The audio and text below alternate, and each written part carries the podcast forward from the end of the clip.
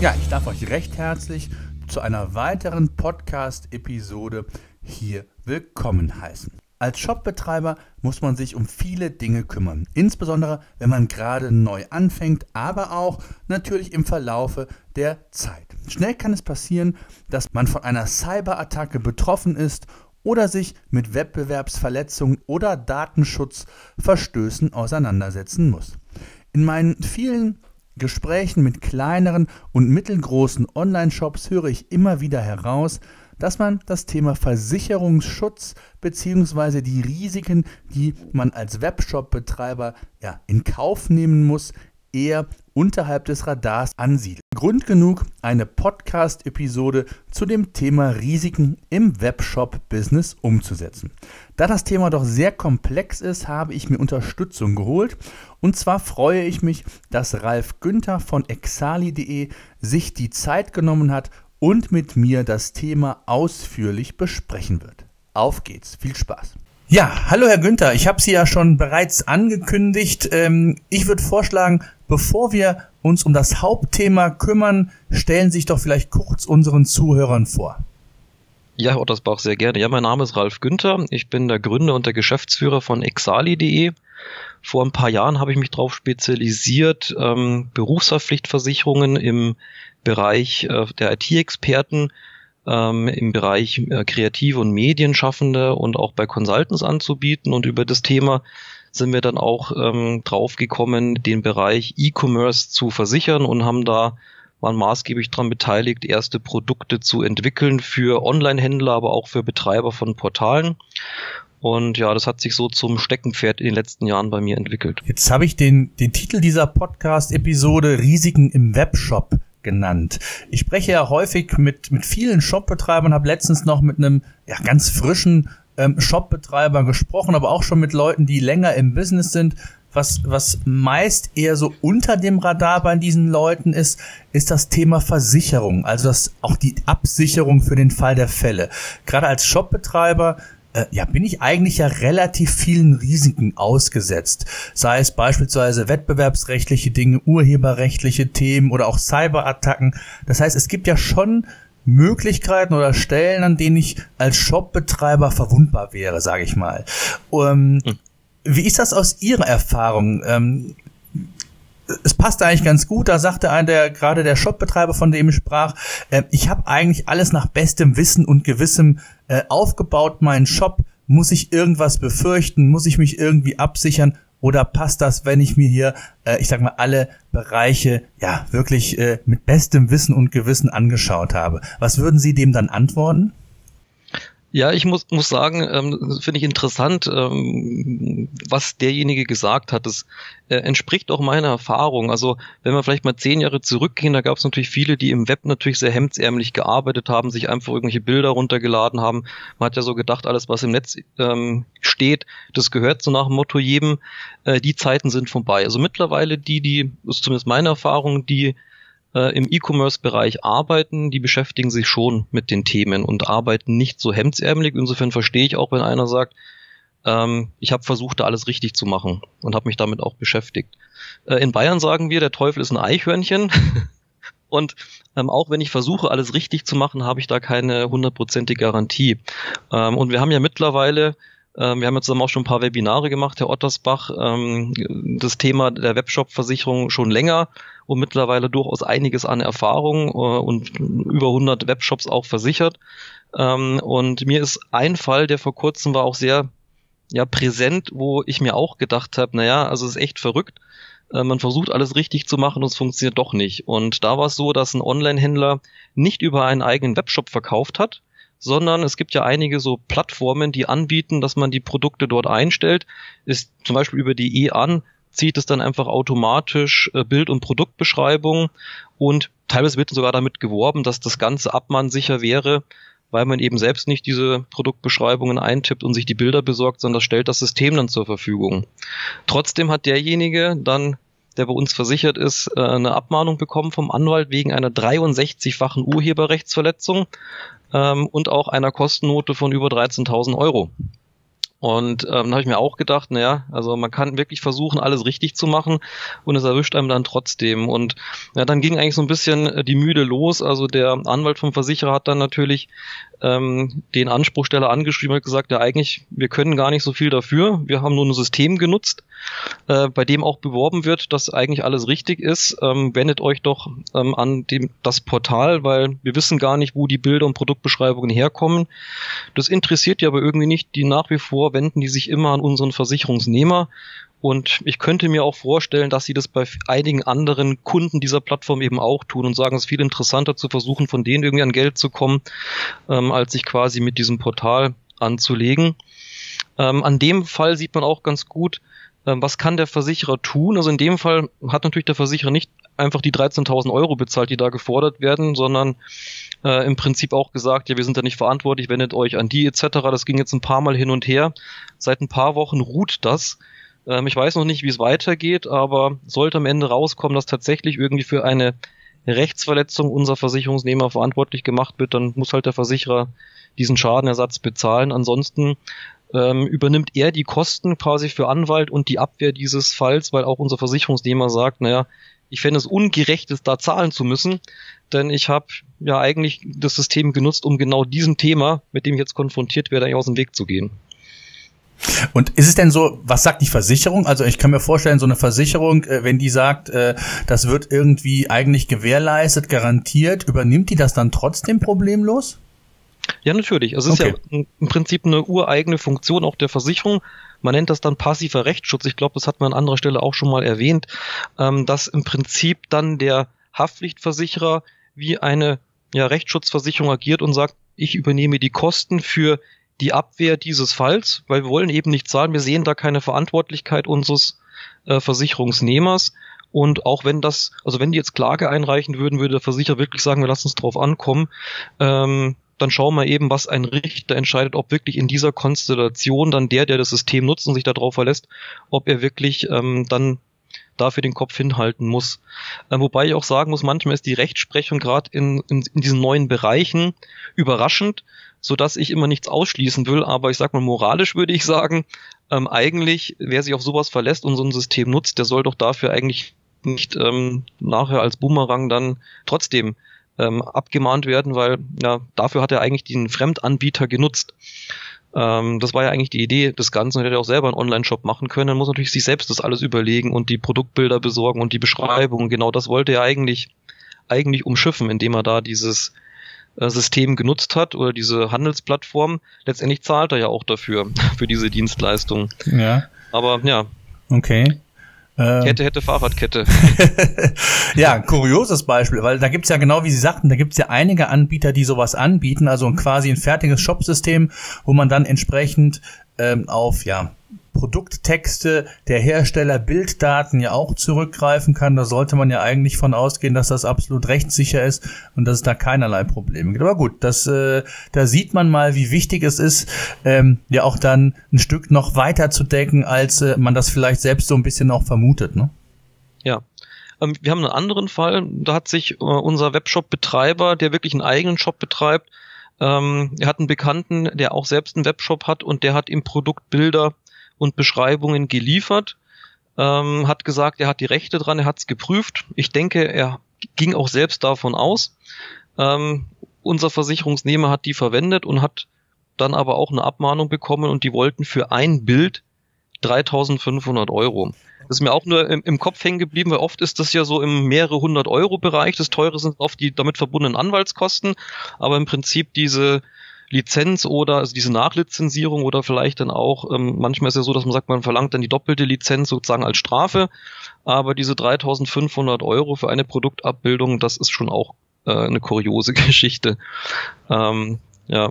Und wie gesagt, da ging es nur um ein Bild, also wenn man sich vorstellt, dass man vielleicht dann mehrere äh, davon verwendet, ja, wird schwierig. Er hat sich auch darauf verlassen, dass sein Bekannter, der ihm die zur Verfügung gestellt hat, weiß, was er da tut. Ähm, ich ähm, weiß in dem Fall nicht mehr genau, ob er nur nicht quasi das Recht hatte, es weiterzugeben, dass er praktisch selbst das Bild nutzen durfte und die Beschreibungen, aber im Prinzip nicht an, an Dritte weitergeben, oder ob er selbst im Prinzip die auch schon sozusagen ohne die entsprechende Lizenz genutzt hatte.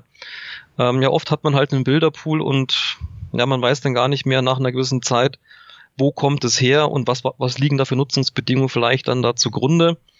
Äh, da muss man wirklich aufpassen. Ähm, mir ging es letztens bei einem Vortrag auch so, dass ich auf einer Präsentation Bilder drauf hatte und dann festgestellt habe, dass hinten eine Legende der Präsentation ähm, quasi äh, Sachen genannt wurden, wo ich aber gesagt habe, das passt irgendwie nicht zu den Bildern. Und dann haben wir auch festgestellt, dass man im Prinzip vorne mal in eine Präsentation Bilder reinkopiert hat, aber hat dann praktisch hinten nicht die Urhebernennung angepasst. Und naja, Sie kennen es ja vielleicht auch, man nimmt Präsentationen, die werden dann immer mal umgebaut, vielleicht auch nochmal kurz vor dem Vortrag, dann nimmt ein Kollege wieder davon was her. Und irgendwann hat man dann so ein Sammelsurium und ich habe dann gesagt, alle Bilder wieder raus und habe mir bei der Redaktion praktisch wieder welche geholt, die quasi sauber sind. Und da habe ich selber gemerkt, halt im, am lebenden Objekt, ähm, wie schnell sich dann sowas einschleichen kann. Definitiv, definitiv. Äh, und ich sag mal so, das ist ja jetzt mal ein Beispiel. Ne? Ich glaube, ähm, wenn man das mal so sieht, es gibt ja viele, ich habe es ja eben in der Einleitung schon gesagt, so ich nenne es kleine Angriffsflächen und Angriffspunkte, die man halt hat. Das geht ja schon los, wenn es um Garantiebestimmungen geht, Garantieangaben, was man da alles deklariert.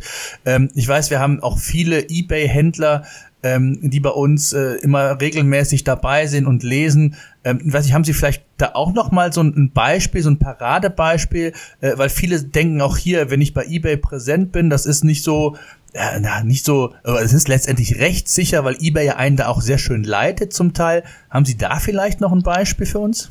Ja, da habe ich auch erst kürzlich einen Fall gehabt. Ähm, da hat einer unserer Online-Händler bei eBay ein paar Restposten im Elektronikbereich verkauft. Ähm, eine Küchenmaschine für 500 Euro und hat dann noch mit den drei Jahren Garantie geworben. Und das hat ein Wettbewerber, also da war es mal nicht der böse Anwalt, sondern wirklich der Wettbewerber zum Anlass genommen und hat ihn abgemahnt und hat gesagt, er hat nicht die nach, im Sinne des BGB erforderlichen Garantieerklärung da bei eBay hinterlegt. Es fehlen zum Beispiel der Verweis, ähm, dass äh, die Garantie die gesetzlichen Rechte des Verbrauchers nicht einschränkt und er hat auch im Prinzip den Namen und Anschrift des Garantiegebers nicht erwähnt. Das ist alles erforderlich, sondern hat einfach nur geschrieben mit drei Jahre Garantie und ähm, hat dann netterweise zu dieser Abmahnung auch noch eine Kostennote für einen Anwalt von 1000 Euro beigelegt und natürlich auch eine vorgefertigte Unterlassungs- und Verpflichtungserklärung, dass er eben das unterlässt, beziehungsweise in Zukunft eben, wenn er mit Garantie wirbt, das eben in der im BGB festgelegten Art und Weise und Form tut. Ja, und da wird eben, wie gesagt, dieser kleine Artikel oder diesen Restposten, die man da dann noch über eBay, also quasi nicht im eigenen Shop, äh, sondern über eBay vertickert hat, ähm, sind dann da zum teuren Bumerang geworden. Weil so viel Marge hat er auf diesem 500 Euro Artikel dann nicht drauf, äh, dass das irgendwo, ähm, ja, dass dann 1000 Euro Rechtsanwaltskosten für eine Abmahnung schon wieder reinkommen. Okay. Äh, ja, Wahnsinn. Also das sind so ein paar, ich glaube, das sind super Beispiele, äh, wo man, und gerade auch so in, in einem Podcast ist es ja so greifbar, gerade solche Beispiele. Ähm, ich, ich kann mich dran erinnern, ich weiß gar nicht mehr, welcher Shop es war. Ich habe vor ein paar Wochen mal ähm, mit dem äh, Geschäftsführer äh, telefoniert. Ich komme jetzt gerade nicht auf den Namen, aber da ging es um eine Cyberattacke. Und mhm. ähm, da war es halt so, dass der Shop ähm, ja auch natürlich ähm, Daten ähm, oder es sind angeblich oder man weiß es nicht Daten auch geklaut worden. Das heißt also wirklich auch Stammdaten aus der eigenen äh, Shop-Software, aus der Shop-Umgebung. Ähm, sind das ja, ich sag mal, Themen, die immer häufiger auftreten. Gefühlt ist es so, dass das Thema Cyberattacke zwar nicht so, ich sag mal, in den Medien präsent ist, aber es schon so gefühlt in den letzten Jahren sehr stark zugenommen hat. Ist das eine falsche Vermutung oder, oder äh, stimmen Sie mir dazu? Haben Sie da Erfahrungswerte? Nee, das ist absolut richtig. Ähm, ist natürlich ein Punkt, wenn sie gehackt werden, auch Daten in falsche Hände geraten, versucht man natürlich das wirklich auf kleiner Flamme zu kochen, weil da ist natürlich der Reputationsschaden auch enorm hoch. Ähm, insofern glaube ich, dass die Sachen, die so ein bisschen an die Öffentlichkeit geraten, dann schon irgendwo nur die Spitze vom Eisberg sind. Und ähm, wenn man sich verschiedene Statistiken anguckt, dann sieht man natürlich schon, wie diese Menge der Cyberattacken steigen. Ich hatte vor kurzem da mal recherchiert, ähm, und bin beim BKA fündig geworden. Ähm, leider Gottes ähm, sind die letzten Zahlen da beim BKA von 2012. Ich weiß nicht warum, warum es da keine neueren gibt, aber so, so schaut man sich das mal an. Äh, von 2007 bis 2010, dann gab es in Deutschland 2007 ungefähr 34.180 Straftaten, die unter Ausnutzung moderner Informations- und Kommunikationstechnik oder ge gegen diese begangen wurden. Und in 2012 waren das schon fast 64.000. Es würde mich noch interessieren, wie ging es 13, 14, 15 im Prinzip weiter. Aber wenn man sich mal diese Dynamik anguckt, diese Verdoppelung im Prinzip in fünf Jahren, ähm, dann kann man sich vorstellen, wo wir jetzt eigentlich stehen.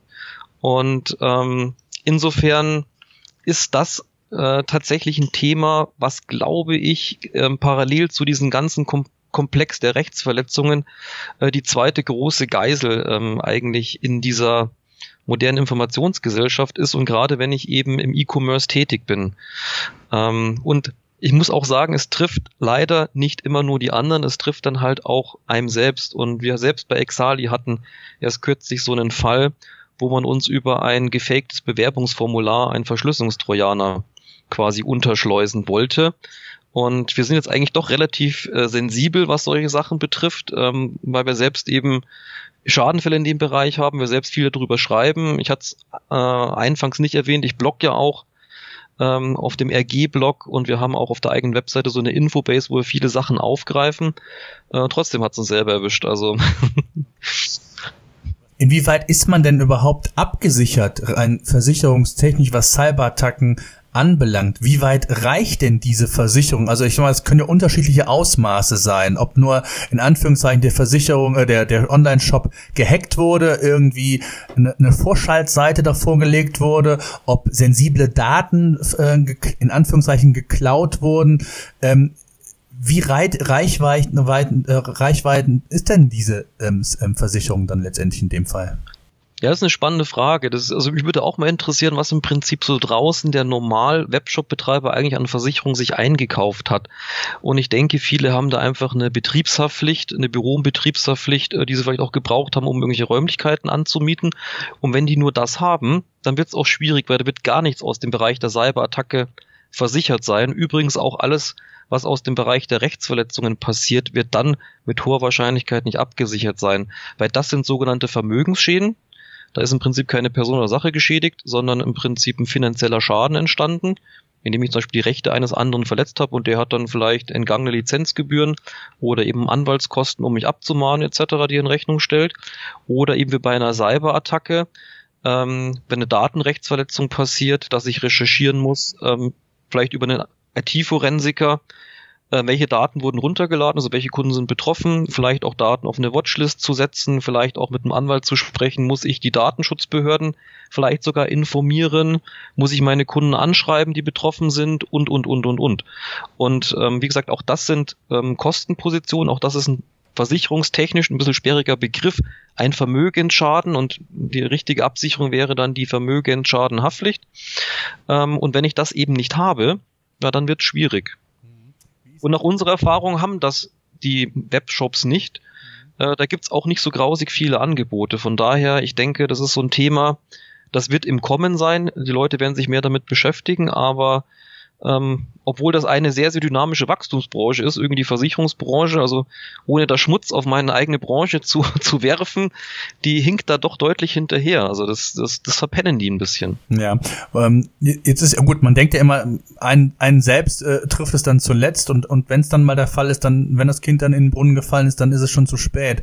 Ähm, was ich mich frage, äh, ich habe jetzt einen Fall mal gehabt, äh, da man munkelte es, ich weiß nicht, ob es tatsächlich so war, dass auch hier eine Cyberattacke der Grund dafür war, dass der Shop, ich glaube, ein oder zwei Tage komplett vom Netz genommen werden musste.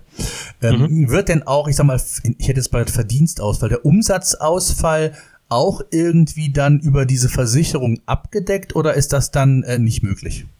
Genau. Also muss man jetzt vielleicht mal sagen, nicht, dass, dass die Zuhörer einen falschen Hals bekommen. Man kann heute natürlich auch spezielle Versicherungen für einen Webshop bekommen. Wir haben das ganze Webshop-Versicherung genannt. Das macht irgendwie auch Sinn und zeigt auch, was soll damit abgesichert werden. Und dann meinen wir natürlich auch, dass wirklich umfassend die Risiken, die ich aus dem Betreib Betreiben eines Shops habe, versichert sind. Also Schäden, die ich einem Dritten zufüge, vielleicht durch eine Rechtsverletzung, was wir vorhin eingehend besprochen haben, aber auch letztendlich Schäden, die ich selber erleide, weil zum Beispiel bei einem Hackerangriff jetzt nicht nur vielleicht mein Kunde irgendwie Mitleidenschaft gezogen ist, sondern vor allem der Shopbetreiber auch selber. Wenn er zwei Tage offline ist und ist noch im Weihnachtsgeschäft, dann kann er nichts verkaufen. Die Kunden, die er da quasi nicht bedienen konnte, dieses, das Geschäft wird er auch schlecht nachholen können. Und äh, da können natürlich zwei Tage Umsatzausfall oder vielleicht sogar noch ein paar Tage mehr äh, die können existenzbedrohend werden. Und darum kann man auch im Rahmen der Webshop-Versicherung natürlich diesen Umsatzausfall durch eine DOS-Attacke, durch einen Hackerangriff und so weiter, äh, auch durch eine Ransomware, die vielleicht irgendwas verschlüsselt und ich dann nicht mehr auf Daten zugreifen kann. Ähm, das kann ich versichern. Und auch ein, natürlich ein wichtiger Bestandteil. Und was natürlich zu dem Thema Umsatzausfall auch kommt, Sie haben vorhin gesagt, hier mit ähm, äh, Daten abhandengekommen oder eben Verschlüsselung, ist auch, dass man erpressbar wird. Das natürlich, die es gar nicht so weit kommen lassen, sondern ich quasi ein E-Mail bekomme, wo es heißt, hallo, wenn du nicht bezahlst, dann werden wir eine DOS-Attacke gegen dich fahren. Das war ja letztes Jahr ein großes Thema ähm, bei 1000 Webshops. Hat man zuerst fünf Bitcoins ähm, sozusagen verlangt und hat gesagt, wenn ihr nicht zahlt, dann äh, und wir fahren die Attacke gegen euch und ihr wollt da rauskommen, dann wollen wir 50 Bitcoins. Das sind ja aktuell schon umgerechnet fast 30.000 Euro. Ähm, das heißt, ähm, es, es wird sozusagen mit dem Szenario, mit diesem Worst-Case-Szenario, was Sie vorhin beschrieben haben, ich bin zwei, drei Tage offline, wird im Prinzip äh, äh Angst geschürt ähm, und natürlich versucht auch damit Geld zu verdienen. Und darum muss eine gute Cyberversicherung natürlich auch einen Versicherungsschutz bei Erpressung bis hin zur Zahlung von Lösegeld übernehmen. Und das kann man tatsächlich auch diese ganze Strecke so weit geht Versicherungsschutz heutzutage schon bei einer Webshop-Versicherung. Hm. Ich stelle mir immer die Frage, wie verdienen gerade diese Kriminellen denn ihr Geld damit? Also ähm, klar, durch Erpressung äh, vorstellbar, Kontodaten können verkauft werden. Äh, haben Sie da irgendwie mal was gehört? Ist da irgendein Fall mal aufgedeckt worden? Ähm, wo man sowas mal in Zahlen spezifizieren kann? Ja, ich war mal auf einem Vortrag von Corporate Trust und die haben quasi so eine Preisliste, sozusagen die, Einkaufsliste oder Verkaufsliste der Cyberkriminellen veröffentlicht. Ähm, und da habe ich schon festgestellt, ähm, dass man auf der dunklen Seite der Macht durchaus äh, gut Geld verdienen kann. Und ähm, da sind mir so ein paar Sachen, ähm, hatte ich mir notiert, zum Beispiel Kreditkartendaten, je nach Land und welche Zusatzinformationen man noch bekommt bei dem Datensatz, sind zwischen 2 und 90 Dollar wert. Internetbanking-Daten zwischen 80 Dollar und 700 Dollar, je nach Guthaben. Okay. Ähm, Kontodaten sozusagen pro Datensatz 10 Dollar. Ähm, Zugangsdaten zu einer Internetbezahlplattform, auch je nach Guthaben zwischen 80 und 1500 Dollar pro Datensatz und ähm, Zugangsdaten für Online-Käufe, auch natürlich je nach Shop, äh, zwischen 30 und 300 Dollar. Und da sieht man natürlich, dass es leider Gottes lukrativ ist, ähm, cyberkriminell zu sein oder eben diese Daten zu monetarisieren, ähm, eben auf eine andere Art und Weise, als dass ich sozusagen Kunden generiere und versuche, denen sinnvolle Produkte zu verkaufen. Und ja, und ich denke, darum ist das natürlich auch so ein Thema, das ist prosperierend ähm, und das ist ja auch eine Wachstumsbranche, auch wie gesagt, wenn auf der dunklen Seite der Macht, um da mal Luke Skywalker zu sprechen. Ja. Okay. Sind denn die, also ich sag mal so, wir haben ja jetzt so ein paar Themen oder haben Sie mal angerissen, ich sag mal Cyberattacken, Urheberrechtsverletzung, Abmahnungen, das sind so die, die wesentlichen Dinge, mit denen man sich eigentlich äh, dann auch in Anführungszeichen rumschlagen muss? Oder gibt es dann noch andere Bereiche, die, die man vielleicht gar nicht so auf dem Schirm hat? Oder wie ist das? Gut, es gibt natürlich schon auch noch einen Bereich, äh, zum Beispiel mit Risiken, die aus den Produkten selber, die man handelt, da sein können. Also ich sage mal Richtung Produkthaftung, weil je nachdem, ob ich Produkte aus, also innerhalb der EU beziehe oder vielleicht aus einem Drittstaat einkaufe, kann ich zum ähm, je nachdem, also wie gesagt, wie dieser Importweg dann läuft, könnte ich zu einem Quasi-Hersteller werden, sodass unter Umständen ich auch Produkthaftungsrisiken trage. Darum gibt es bei uns auch die Möglichkeit, eine Produkthaftpflicht ähm, mit anzuklicken. Ähm, und natürlich betreibe ich auch ein Business in irgendwelchen Räumlichkeiten, sodass ich wie jeder andere ähm, Gewerbetreibende oder Selbstständige natürlich auch Gefahren habe durch den Geschäftsbetrieb. Und das können eben Personen- und Sachschäden sein. Nur das ist für mich jetzt quasi so trivial oder so selbstverständlich, dass ich es immer gar nicht groß erwähne. Aber natürlich hat der Online-Shop äh, genauso im Prinzip ein Büro und ein Lager etc. und eine Betriebsstätte, wie das natürlich jeder andere selbstständige Gewerbetreibende auch hat. Und da hat er eben wie jeder andere auch die Gefahren. Nur die sind jetzt nicht so speziell, die hat quasi jeder Selbstständige. Ähm, ich arbeite eher immer die Themen heraus, die halt dann äh, für diesen Vertriebsweg äh, Onlinehandel so speziell sind und wo sich vielleicht auch der stationäre Handel dann auch deutlich von, von einem Online-Handel unterscheidet. Ähm, ich sag mal, diese normalen betrieblichen Risiken, die hat ja der stationäre Handel genauso. Das Thema Cyberrisiko hat der eher weniger. Ja, okay. Wie muss ich mir das jetzt vorstellen, ähm, wenn ich jetzt diese Webshop-Versicherung abschließen will? Ist das wie eine Art Konfigurator? Das heißt, ich kann mir die einzelnen Bereiche, ich hätte jetzt mal gesagt, zusammen konfigurieren, Step by Step. Sind die in einem Paket sowieso schon drin und ich habe dann eine, eine fixe Summe, die ich bezahlen muss? Vielleicht können Sie da noch einfach mal äh, zwei, drei Worte zu sagen. Ja, also ich bin generell nicht so der Typ, ähm, der das gut findet, so all fits one, dass man sagt, ich kann mit einer Sache alles erschlagen. Weil dazu sind meines Erachtens heutzutage die Businessmodelle zu unterschiedlich und es gibt ja nicht den Webshop. Ähm, jeder hat da so unterschiedliche äh, ähm, Ansätze, vertreibt unterschiedliche Produkte etc. Und ich denke, genauso muss ein Produkt eben auch flexibel auf die Situation anpassbar sein. Und darum bin ich ein Fan davon, was modular zu gestalten. Und man muss ja auch sagen, ich habe natürlich als Existenzgründer, wenn ich anfange, einen Shop zu betreiben, dann habe ich noch keine nennenswerten Umsätze. Dann ist vielleicht, was wir vorhin diskutiert haben, mit dem Umsatzausfall im Weihnachtsgeschäft zwei, drei Tage relativ unkritisch, weil ich gerade am Start bin und erstmal versuche, überhaupt mal einen Umsatz zu generieren. Hab aber Angst, wenn ich vielleicht ähm, mir eine teure Abmahnung einfange wegen einer Rechtsverletzung, wegen einem vielleicht Bild oder Produktbeschreibung oder sonst irgendeiner Geschichte, ähm, dass ich dann im Prinzip schon bevor ich richtig losgelegt habe, im Prinzip schon Schiffbruch erlitten habe. Das heißt, sicherlich hat der in der Startup-Phase eine ganz andere Anforderung als der etablierte Shop äh, mit großen Umsätzen. Der hat vielleicht auch mehr Angst, äh, zum Beispiel mal erpresst zu werden, ist anders im Fokus als einer, der wahrgenommen wird schon, als der, der gerade mal anfängt, in irgendeinen Nischenbereichen Onlinehandel aufzumachen. Und so kann man bei uns eben sich ähm, einzelnen Versicherungsschutz zusammen konfigurieren, so wie Sie es vorhin auch sehr, sehr treffend genannt haben. Ähm, und die Basis dabei bietet aber immer dieser sperrige Begriff der Vermögensschadenhaftpflicht, ähm, die eben diese ganzen, ja, die Schäden bei Dritten, also das ganze Rechtsverletzungsthema abdeckt, ähm, aber eben auch wichtige Eigenschäden, die eben durch Cyberrisiken passieren können. Und dann kann ich modular zum Beispiel auch sagen, ich will auch eine Betriebsunterbrechung versichern, ich will auch Erpressung abgedeckt haben, ähm, ich will vielleicht eine Produkthaftpflicht haben, ähm, auch das Thema ein Vertrauensschaden, Betrugsbaustein, wenn ich Angst habe, dass vielleicht Kunden mich mit Kreditkarten so betrügen, da irgendwie Artikel kaufen und dann ähm, quasi bleibe ich auf der Zahlung sitzen, solche Geschichten, dann kann ich das mit dazu nehmen. Bis hin, dass ich, wenn ich vielleicht den, den Webshop auch in der Rechtsform einer Kapitalgesellschaft betreibe, dann kann es sein, dass auf den Geschäftsführer oder auf die Geschäftsführer gesamtschuldnerisch äh, zugegriffen wird, dann kann ich im Prinzip auch diese persönliche Haftung des Geschäftsführers abdecken. Das brauche ich aber eben auch nur, wenn ich quasi eine Kapitalgesellschaft bin und so macht es auch Sinn, dass diese Sachen modular angeboten werden, eben je nach Bedarf. Mhm, okay. Und das heißt, die, die ähm, eigentliche Summe, also wenn ich jetzt Shopbetreiber bin und bleiben wir bei dem Beispiel, bei diesem jungen Shopbetreiber, äh, den ich anfangs mal erwähnte, der auf mich zukam und meinte, er hätte alles nach gutem oder bestem Wissen und Gewissen umgesetzt. Der zahlt dann ähm, je nach Umsatz, beziehungsweise wenn kein Umsatz da ist, das ist relativ schwer messbar. Äh, Gibt es da irgendwie Untergrenzen, wo man mit startet, damit man da auch wirklich mal so eine Gewissheit hat, jetzt bin ich tatsächlich auch abgesichert? Ja, also wenn dieser Junge, den Sie gerade genannt haben, also jung zumindest vom Geschäftsmodell jung oder gerade gestartet mit seinem Webshop, ähm, als Existenzgründer bei uns das macht, dann kriegt er auch einen Existenzgründertarif, fällt quasi ins kleinste Umsatzband und ähm, kann sich auch mit unter 500 Euro dann schon versichern und hat diesen ganzen Vermögensschadenhaftpflichtbereich, ähm, die Cyber-Eigenschäden, auch eine Büro- und Betriebshaftpflicht eben für seine Betriebsstätte, für sein Büro mit dabei und liegt dann, wie gesagt, bei unter 500 Euro im Jahr. Und hat da wirklich eine sehr, sehr gute und schon umfassende Basisabsicherung.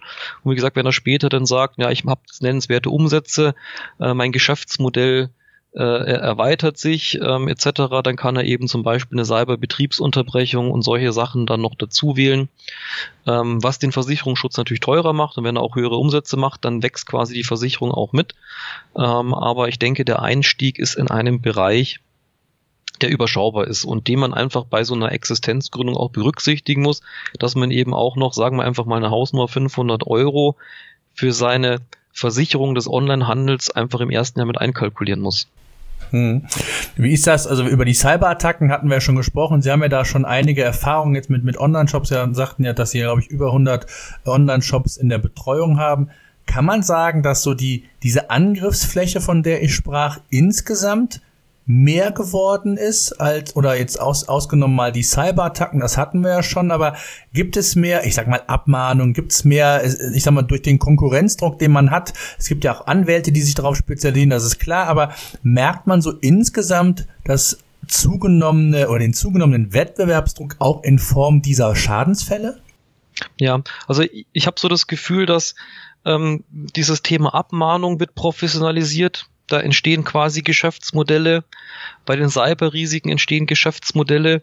Wir haben das Thema, dass mittlerweile auch die Verbraucherverbände, zum Beispiel im Bereich des Datenschutzes, das haben wir eigentlich noch gar nicht so erwähnt, aber das ganze Thema Datenschutz ist in Deutschland ja wirklich sehr, sehr komplex.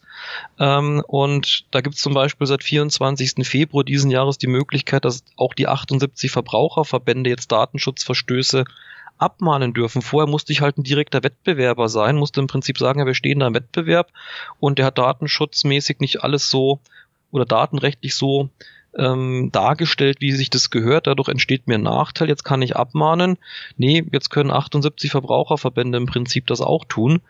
Und ähm, dass das nicht ohne äh, eine Wirkung bleibt, ist eigentlich klar. Bis hin ähm, auch eine Sache Anfang des Jahres mit dieser Online-Plattform der EU zur Online-Streitbeilegung, wenn ich im Prinzip Bestellungen aus dem Ausland habe, äh, dass ich darauf verlinken muss.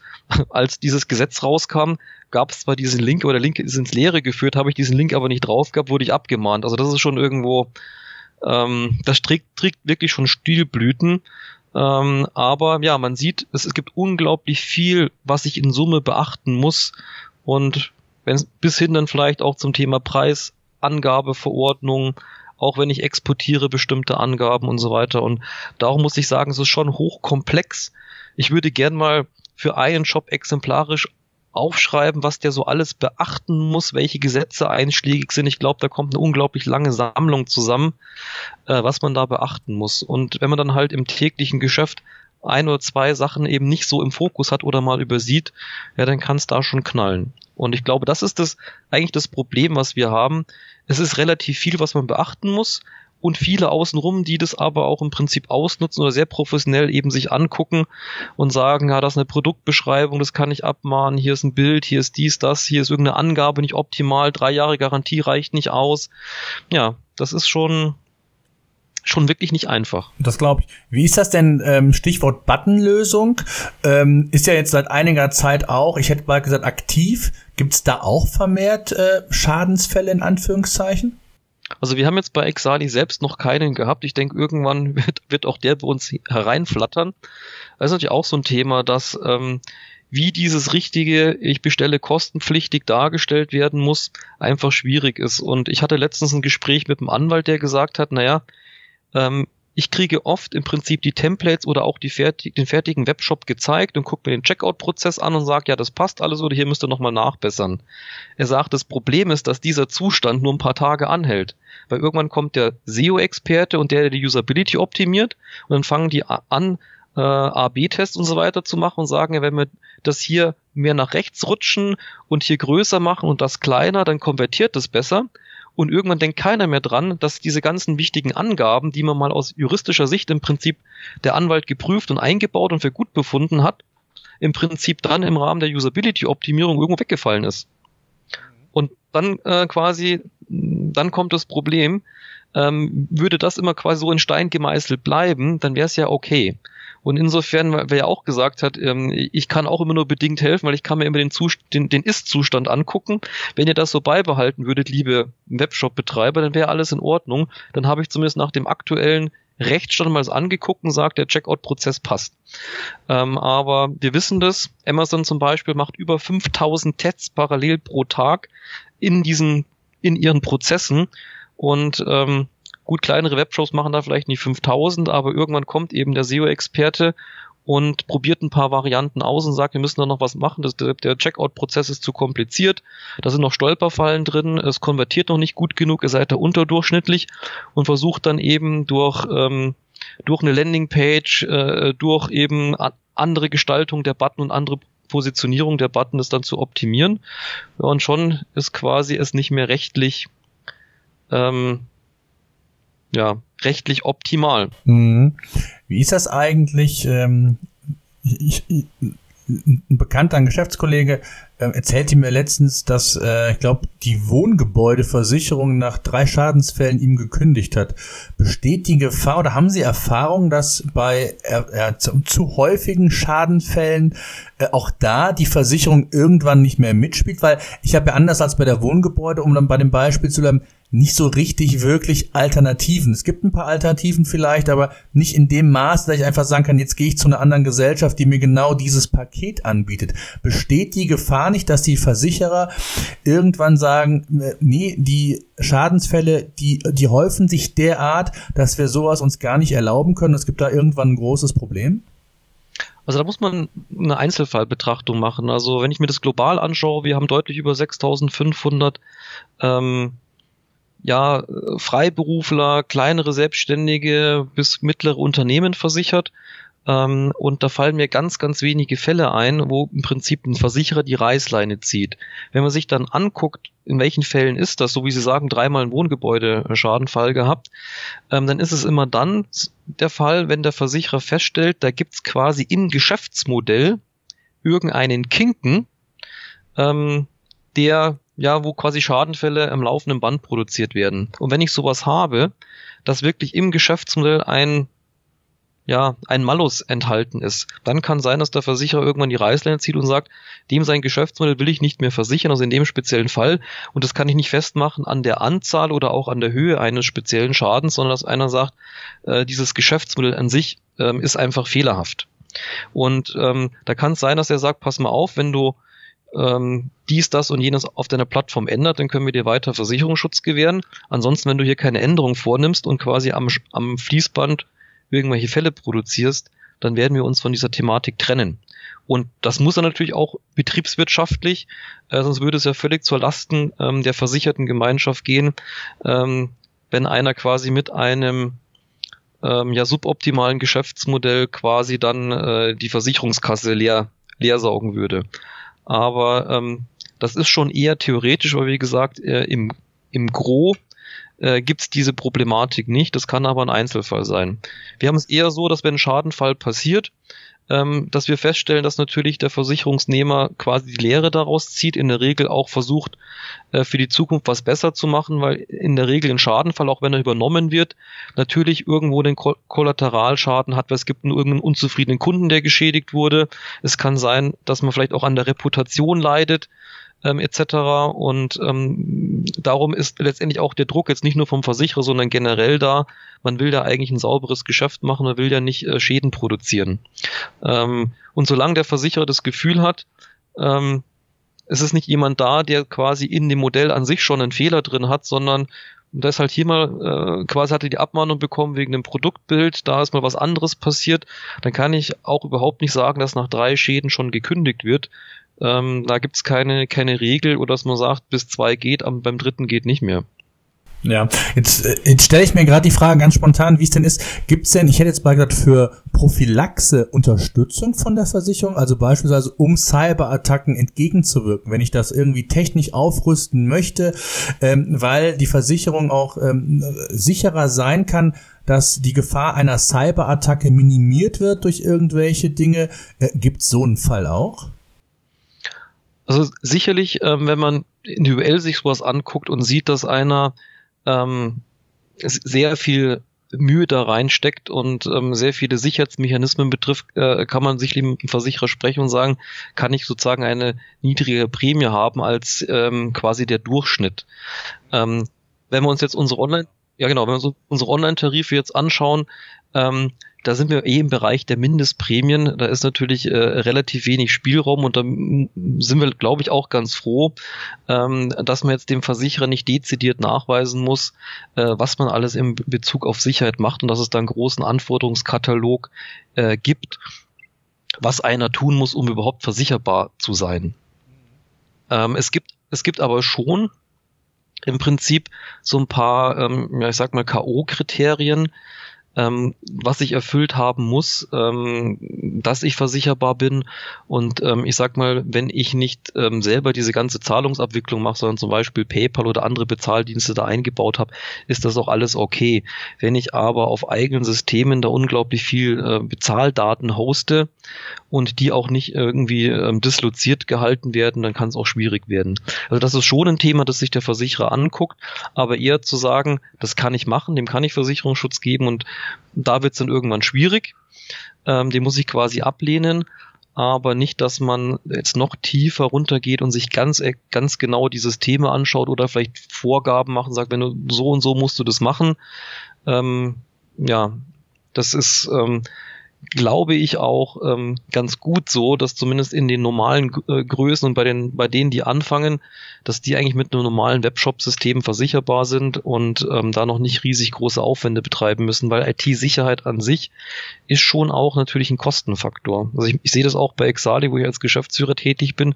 Wir machen uns da viele Gedanken, aber das ist schon auch immer, dass man sich überlegen muss, nicht alles, was technisch machbar ist. Also ich könnte da unendlich Geld ausgeben ähm, das ist auch, äh, ja, ist logisch, aber es muss ja auch irgendwo betriebswirtschaftlich in einem, in einem Verhältnis stehen. Und ich glaube, ähm, ja, das wird vielen Webshops, die eben am Anfang ähm, loslegen wollen, auch so gehen, dass die noch nicht ähm, in, in, in, in, der, in den tiefsten Möglichkeiten ähm, IT-Sicherheit ähm, betreiben können, äh, wie es äh, eine deutsche Gesellschaft für Luft- und Raumfahrt tut, die allerdings aber auch gehackt wurden. Ähm, wie gesagt, auch da gibt es keine hundertprozentige Sicherheit. Hm, okay. Super. Also Ganz, ganz spannendes Thema. Ich glaube, auf den ersten Blick, wenn man es immer so liest, das Thema Versicherung äh, wirkt natürlich so ein bisschen, ja, eher trocken. Aber ich glaube, ganz spannend und interessant war mal zu hören, ja, das mal an, an konkreten Fällen einfach mal zu sehen. Was kann passieren? Worauf muss ich achten? Viele, ja, sehen diese Gefahr zum Teil gar nicht, äh, weil sie von Hause aus denken, ach, sowas, sowas betrifft mich nicht. Wir sind da schon sicher oder es gibt nicht den bösen Wettbewerber, der mich irgendwie oder der mir irgendwie schädigen will, aber ich glaube, ähm, ja, man sollte da schon, genau wie bei jedem anderen Unternehmen auch, einen ausreichenden Versicherungsschutz haben. Das eine Unternehmen braucht es in dem Bereich, ein Online-Shop braucht es halt fürs Web in Anführungszeichen. Ähm, also sollte man da durchaus äh, sich Gedanken machen, ob man da wirklich ausreichend ja abgesichert ist. Denn äh, letztendlich, äh, wenn man das nicht ist, äh, Sie haben ja eben mal so ein paar Zahlen genannt, was da für Kostennoten auf einen zukommen könnte, äh, sei es von Anwal Anwaltsseite, sei es von anderen ähm, Richtungen, ist das ja, glaube ich, ein Thema, äh, da muss man sich einfach mit beschäftigen. Ja, ich, ich denke, das ist ein wichtiges Thema, sich einmal beschäftigen wenn man sich das so anguckt, muss man einfach Risikomanagement betreiben. Und da muss man einfach mal lokalisieren, wenn ich ein Geschäftsmodell betreibe, aus welcher Richtung kann auch mal was schiefgehen. Also praktisch beide Seiten der Medaille sich angucken. Natürlich als Existenzgründer sage ich, Mensch, wie kann ich den Shop voranbringen? Wie kriege ich Kunden? Was für Produkte äh, stelle ich ein? Was, wo, wo bin ich konkurrenzfähig? Wo habe ich vielleicht auch einen Vorteil anderen gegenüber durch ein gewisses Know-how? Aber dann muss ich mir auch immer angucken, wie sieht es auf der anderen Seite aus? Ähm, und dann natürlich schauen, kann ich bestimmte Risiken vielleicht durch gute Ausgestaltung von Verträgen, vielleicht durch Nutzung bestimmter Systeme, bestimmter Software in den Griff bekommen und welche Risiken ja kann ich letztendlich auch durch optimale Verträge, eine anwaltliche Beratung, wie gesagt, äh, äh gute Software im Prinzip nicht ausschließen. Also quasi irgendwelche Restrisiken. Und wenn ich sage, ja, da sind gewisse Restrisiken da, die ich so nicht anders in den Griff bekomme, dann kann es Sinn machen, dass ich sage, ja gut, dann kaufe ich mir dafür Versicherungsschutz ein, dass wenn mich das noch ereilt, dass ich dann im Prinzip den finanziellen Ausgleich bekomme. Und ich glaube, wer das, wer so da herangeht, der wird auch erfolgreich sein, weil ähm, auch wenn ich aus dem Versicherungsbereich komme, die Versicherung alleine ist nicht das allerheilig selig machende.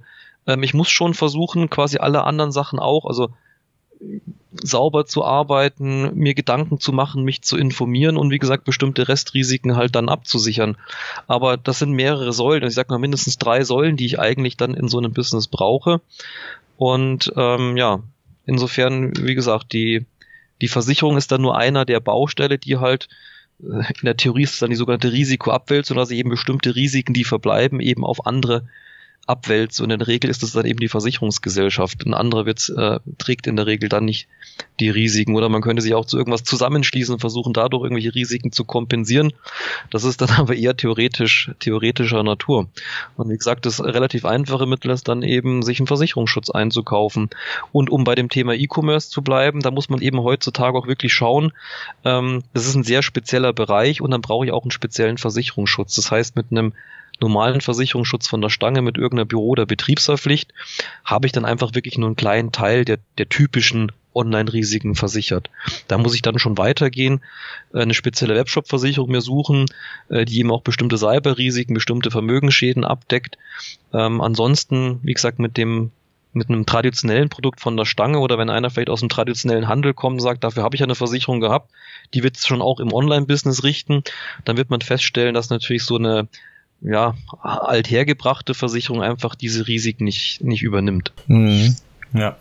Ja, super. Ich danke Ihnen sehr. Es war sehr, sehr interessant. Ich glaube oder hoffe, dass auch viele Zuhörer da was mitgenommen haben ähm, und auch nochmal so ein bisschen für das Thema sensibilisiert wurde. Darum ging es mir eigentlich mal bei der Findung dieses Themas, einfach auch nochmal das Thema nochmal ähm, ja, anzusprechen. Wir haben ja, hatten Sie ja schon mal gesagt, das ein oder andere Webinar umgesetzt. Das wird es mit Sicherheit auch nochmal geben. Also äh, immer wieder schön bei E-Commerce Vision vorbeischauen. Da gibt es dann auch nochmal entsprechende Hinweise.